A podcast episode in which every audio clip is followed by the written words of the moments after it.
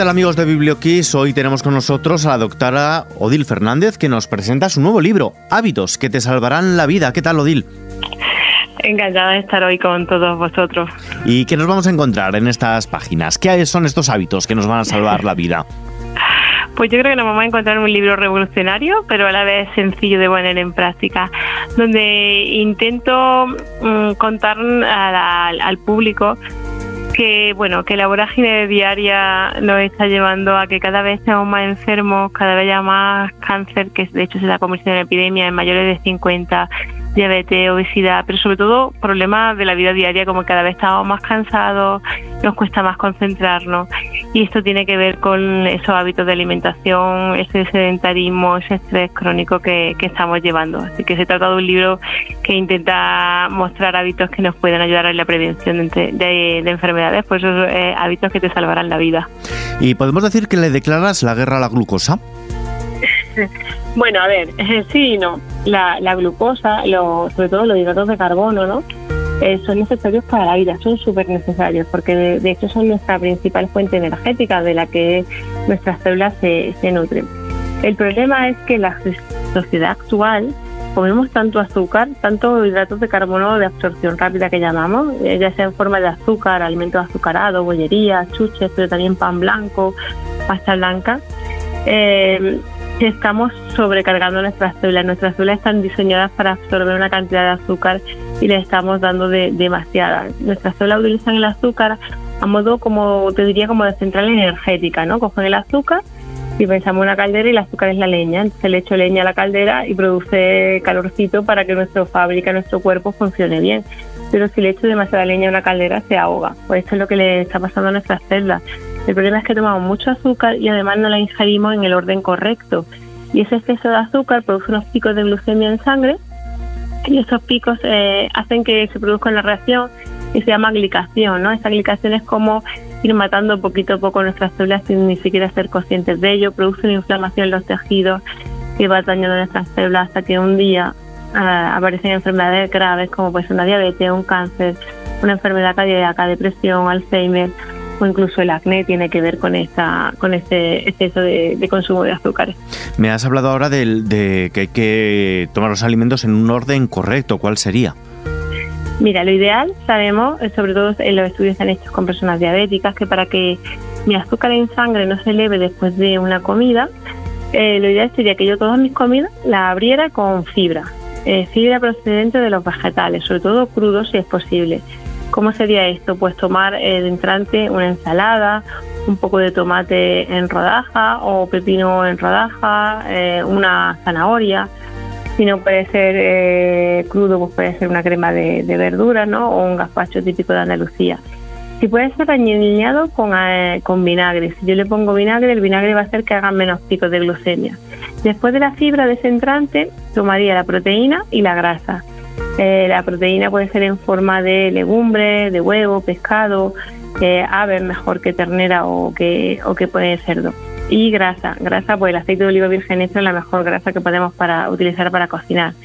En tercer lugar tomaría el almidón. El almidón sería el, arroz, el pan, la pasta, ser posible que sea integral, o la patata, el boniato.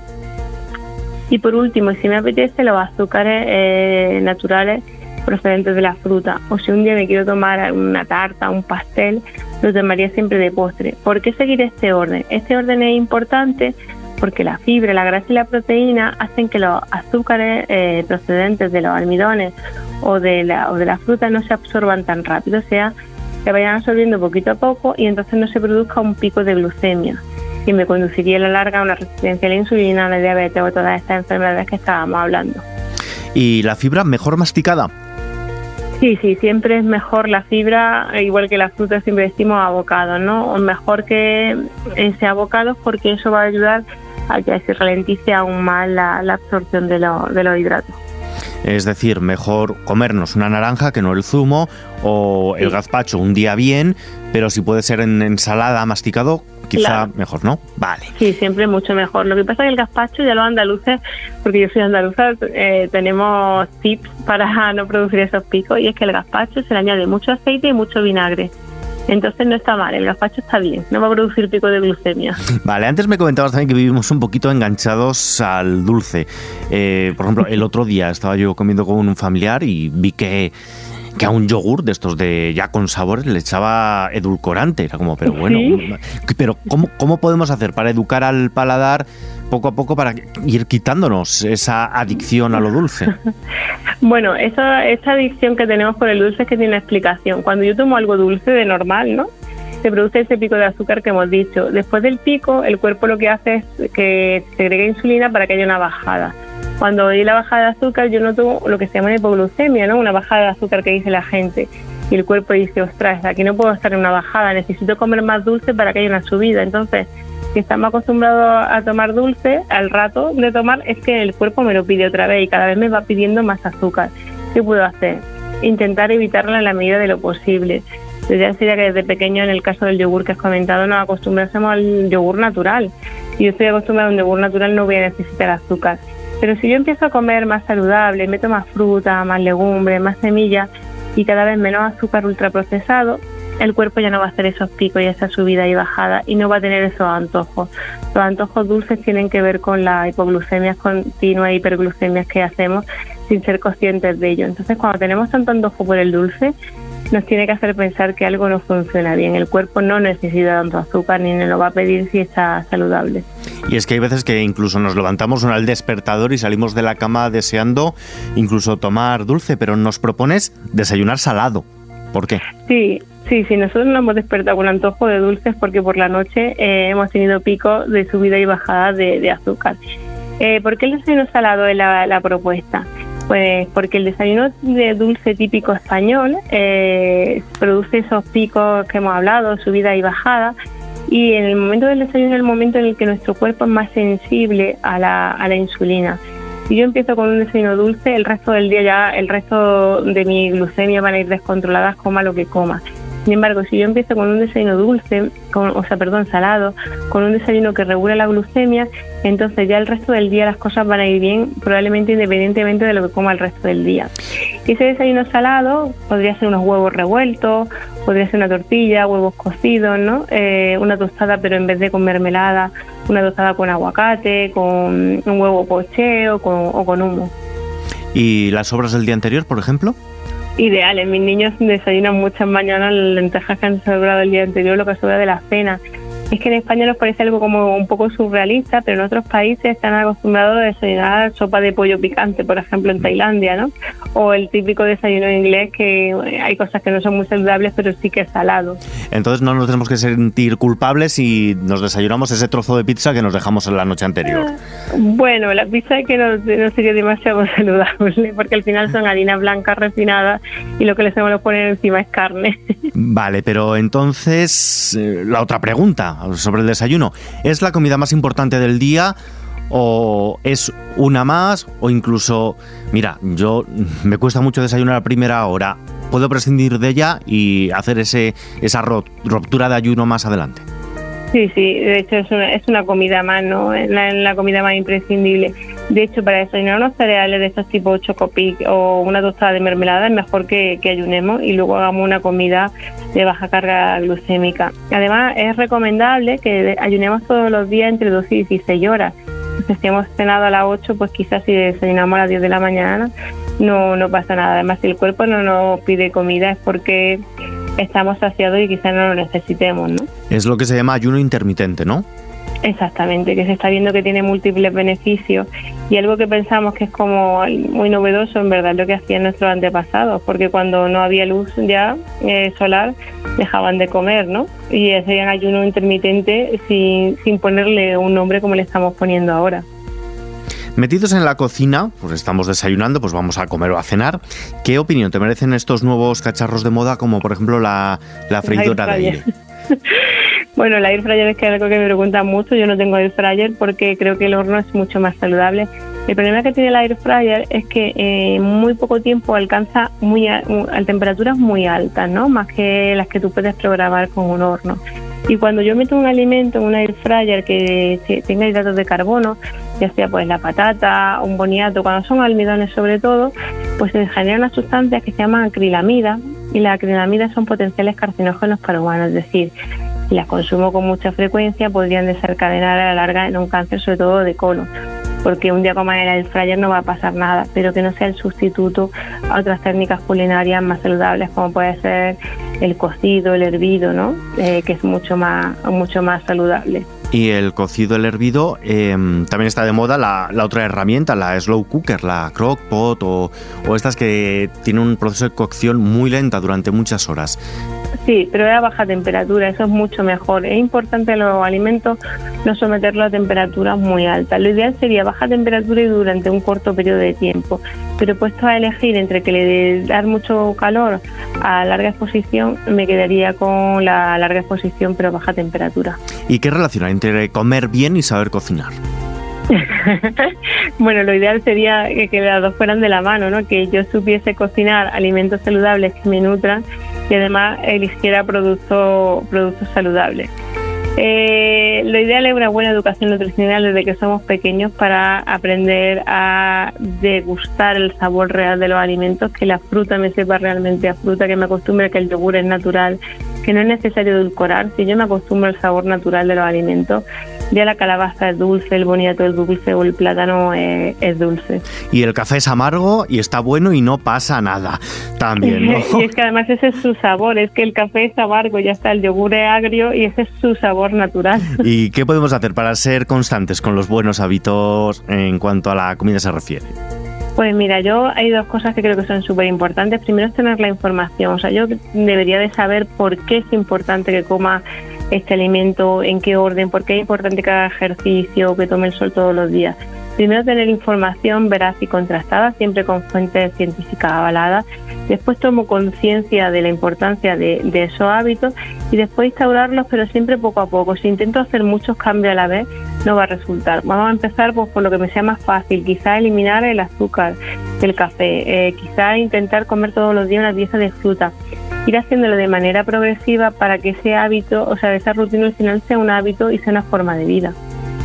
Y a la hora de ir a hacer la compra al súper, ¿qué consejos nos das al margen de eso de no ir con la tripa vacía y con hambre? Bueno, yo siempre digo que mejor más mercado y más supermercado. Si podemos ir mejor ir al mercado, que no, no vamos a tener tanta oferta de ultraprocesado. Si vamos al supermercado y, tenemos dudas de si algo es saludable o no, creo que lo mejor es siempre pensar en que nuestra bisabuela, ¿qué alimento elegiría? Solamente elegiría los propios de su época. Entonces se quedaría en pocos pasillos donde está la fruta, la verdura, la legumbre y pasaría de los pasillos de los ultraprocesados. Y los de temporada, además. Claro, lo ideal sería comer ecológico, local y de temporada, porque me aporta más nutrientes, más vitaminas, me sale más barato y además es sostenible con el medio ambiente y favorezco la economía local. Me has hablado que cuando vamos hay que pensar un poco en, pues, en la abuela, en la bisabuela. Precisamente el libro se lo dedicas a la abuela Carmela. ¿Quién es? Sí, es mi abuela que murió. Ay, mira, me voy a emocionar que murió en Halloween con 93 años. Y que, eh, bueno, siempre ha sido mi, referente. Ay, mira, que me voy a. Bueno, te vamos a dar un pequeño respiro, Dil, para que tomes aire y otro asunto del que me gustaría hablarte es de esas máquinas de, de, vending. Cuando tenemos un poco de hambre en la oficina, pues no sé qué hacemos con ellas. Bueno, las máquinas de vending es verdad que están cambiando un poco y algunas son más saludables, pero en general la mayoría de los productos que encontramos en estas máquinas de vending son poco saludables. Quizás deberíamos a nivel particular reclamar que incluyan pues más frutas, frutos secos, que sería una opción muy, muy saludable. Pero con las máquinas de vending de momento tenemos la batalla perdida. Eh, ¿Pasamos mejor un poquito de hambre o esporádicamente podemos picar?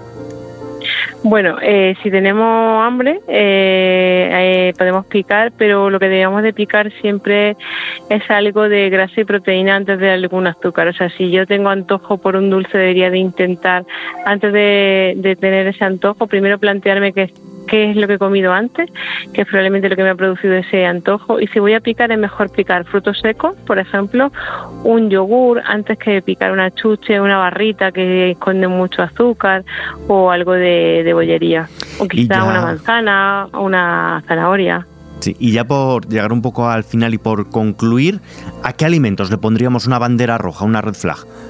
La bandera roja, pues mira, los refrescos, tanto a los azucarados como a los 0% azúcar, a las bebidas energéticas y luego bollería, pastelería, galletas, cereal del desayuno, barritas energéticas y la mayoría de salsa y en general a lo, a lo ultraprocesado.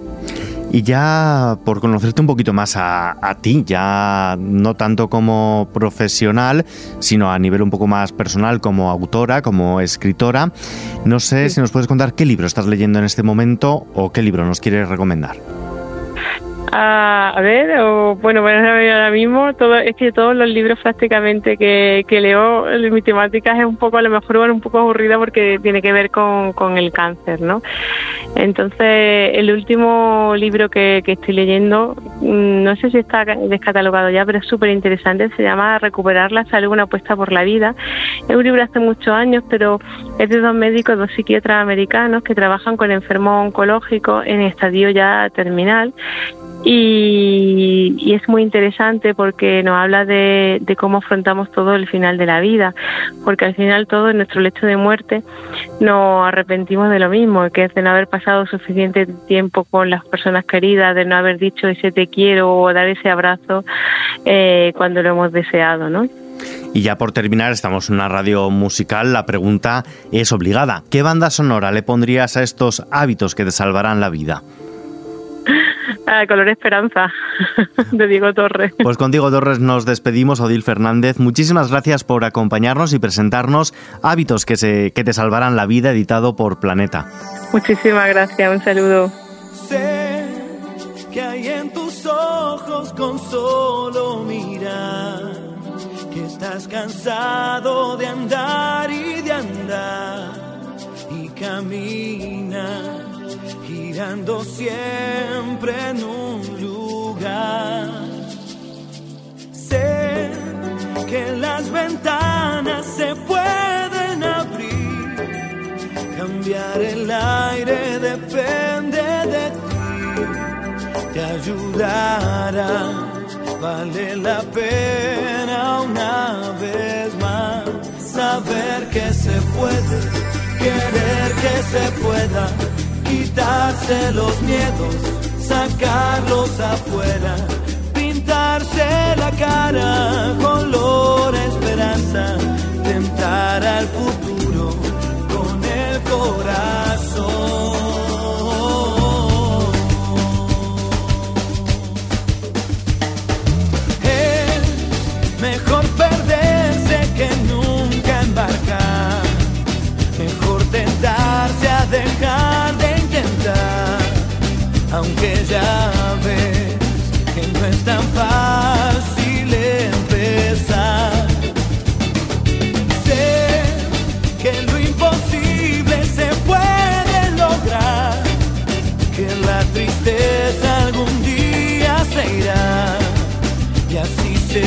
será. La vida